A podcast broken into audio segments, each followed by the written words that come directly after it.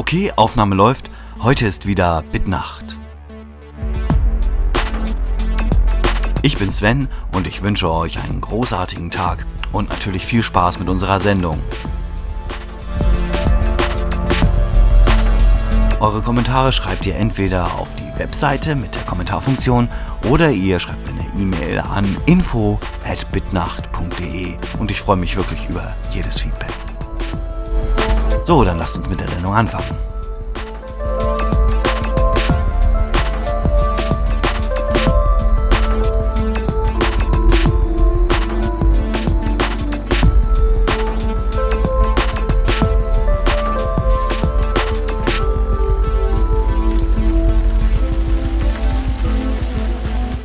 So, heute sitze ich hier ausnahmsweise mal ganz allein, ohne Jens, ohne Jan, einfach nur ich und der G4. Der G4 ist ein iMac, ähm, der wurde von manchen Leuten damals auch die Schneekönigin getauft. Es ist ein Schwanenhals-iMac mit ähm, 15 Zoll Bildschirm und der ist erst seit dem Wochenende wieder hier. Jan war so lieb, den in die Reparatur zu geben. Die Firma, die ihn repariert hat, ist die CSG Nord und so wie ich das sehe, kann man die wirklich empfehlen. Nicht nur waren sie relativ schnell, es ist auch so, dass äh, das Gerät ähm, richtig schön ähm, wieder glänzt an einigen Stellen. Das liegt daran, dass einige Komponenten ausgetauscht wurden und ähm, er funktioniert hervorragend. Alles wirklich zur besten Zufriedenheit gelöst. Und ich dachte, ich erzähle heute einfach mal, was ich demnächst zuvor habe, oder beziehungsweise womit ich angefangen habe. Ähm, hat alles mit alten Computern zu tun. Einmal habe ich mir ähm, für den C64, den ich ja noch besitze, ähm, ein paar Updates bezüglich Geos geholt. Das liegt daran, dass äh, eine Freundin ähm, eine Geos-Maus losgeworden ist an mich ähm, die mussten beim Umzug etwas ausmisten und da habe ich ein paar ihrer alten C64-Sachen bekommen. Äh, danke Eva, danke Stefan. Ähm, und das hat so ein bisschen die Nostalgie wieder aufleben lassen und naja, einmal Blut geleckt. Ähm, hat man natürlich nicht genug und ich habe mir noch ein paar andere Sachen dazu geholt. Und was ich jetzt hoffe, was die nächsten Tage ankommen sollte, ist ein Plus 4. Mein erster Computer war ein Commodore 116 und der Plus 4 ist sozusagen der große Bruder des Rechners. Ähm, der Commodore 116 hatte 16 KB Speicher, der Plus 4 hat 64 und zusätzlich hat der Plus 4 auch noch vier Anwendungsprogramme, daher der Name Plus 4 mit eingebaut. Und ich bin ehrlich gesagt gespannt, ob meine Erinnerungen an diesen Computer, den ich äh, im Jahre 1986 weiterverkauft habe, ähm, noch akkurat sind, ob ich wirklich noch weiß, wie dieser Rechner war oder ob ich mir ein bisschen was in der Erinnerung äh, geschönt habe. Da bin ich sehr gespannt und wenn es euch interessiert, dann schreibt mir einen Kommentar, dann werde ich davon auch berichten von dem Gerät. Worüber ich heute schon reden kann, ist GEOS. Ähm, für alle, die es noch nicht wissen, GEOS ist ein grafisch orientiertes Betriebssystem für den C64. Das heißt, ähm, man wählt seine Funktionen über Menüs aus, kopiert seine Programme mit ähm, dem Ziehen von Piktogrammen, also Icons. Und ich hatte mit meinem C64 damals dazu bekommen GEOS 1.2 und hatte mit dem Ding meine Praktikumsmappe damals für die Schule geschrieben. Ich weiß noch, es fehlten die Umlaute und ich hatte ein paar kleinere Probleme mit den Grafiken. Nun wollte ich natürlich diese Maus, die ich von Eva bekommen hatte, ausprobieren und äh, startete GEOS 1.2 und stellte fest, dass es mit der Maus nicht zu steuern war.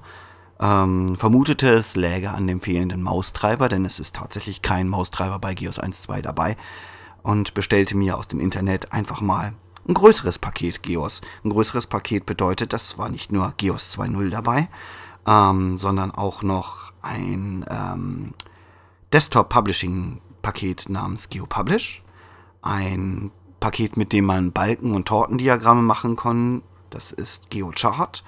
Und dann noch eine ähm, Kartei, äh, Dateiverwaltung. Das ist GeoFile. Da kann man auch grafisch sich seine ähm, Schnittstelle, sein, seine Eingabemaske zurechtklicken.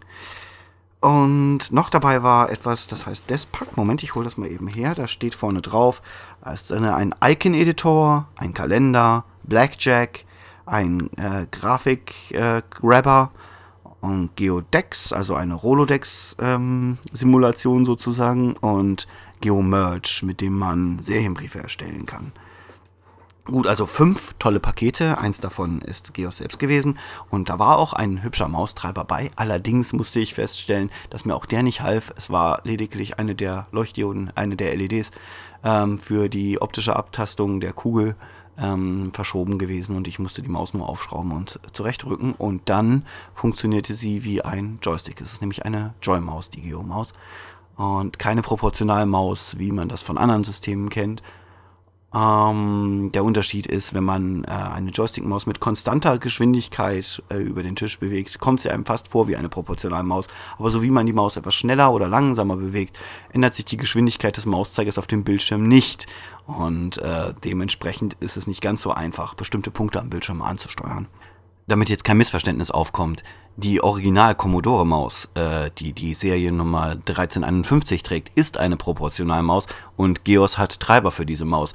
Nur die sogenannte Geo-Maus, die von irgendeiner Drittherstellerfirma ist, ähm, ist da wesentlich einfacher gestrickt und emuliert einfach nur einen Joystick. Jetzt ist es natürlich klar, dass auf einem Computer, der nur 64 Kilobyte Hauptspeicher, nur 170 Kilobyte Fe äh, Diskettenspeicher und ähm, nur eine Taktfrequenz von einem Megahertz hat, nicht die gleiche Software laufen könnte wie auf einem heutigen Standard-PC oder auch damals einfach nur einem Macintosh. Ähm, die Entwickler von Geos mussten sich äh, einer anderen Herausforderung stellen. Sie mussten wirklich die minimalste äh, Funktionsmenge finden, mit dem ein Anwender komfortabel umgehen kann. Und das haben sie geschafft. Es ist nicht so, dass man den Eindruck hat, dass Geos einem äh, viele technische Beschränkungen auferlegen würde, sondern im Großen und Ganzen kann man sehr natürlich mit dieser Software arbeiten, fast so, ähm, als würde man auf einem wesentlich leistungsfähigeren Rechner arbeiten. Und das finde ich schon recht beachtlich. Also der Minimalismus ist äh, an der richtigen Stelle angebracht, denn alles Wesentliche ist vorhanden und man kann damit tatsächlich ganz gut arbeiten. Und ähm, ich würde ganz gerne mal ähm, so ein Arbeitsergebnis, das ich mit Geos erstelle, auf meine Webseite packen. Im Moment gibt es da noch so ein paar Hinderungsgründe. Also das allgemeine Verfahren, das ich bislang immer benutzt habe, um äh, C64-Daten äh, in den Mac zu bekommen, sieht folgendermaßen aus. Ich äh, schließe die ähm, 1541, also die Floppy vom C64, über ein Kabel an den Parallelport eines PCs und da der, äh, sind schon die ersten beiden Knackpunkte. Ich weiß im Moment nicht, wo das Kabel liegt. Und zweitens habe ich nicht den optimalen PC dafür. Ähm, auf dem PC muss ein MS-DOS-Programm laufen, das dem Norton Commander ähnlich sieht und SC heißt. Ähm, damit kann man dann die Dateien kopieren.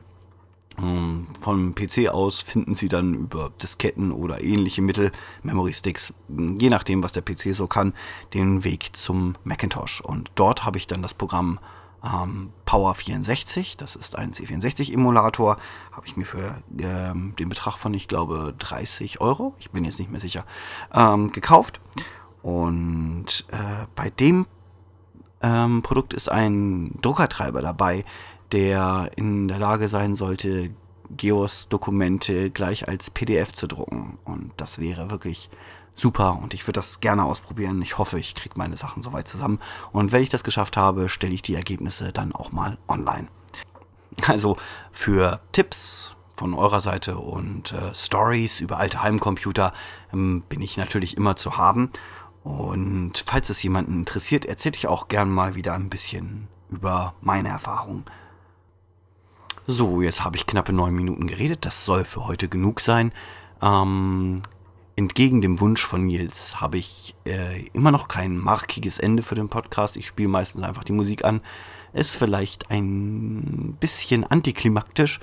Ähm, wenn jemand eine hübsche Idee hat, womit man den Podcast stilgerecht beenden könnte, dann schickt es mir per E-Mail, schreibt es in die Kommentarfunktion. Wie gesagt, ich freue mich über jede Post.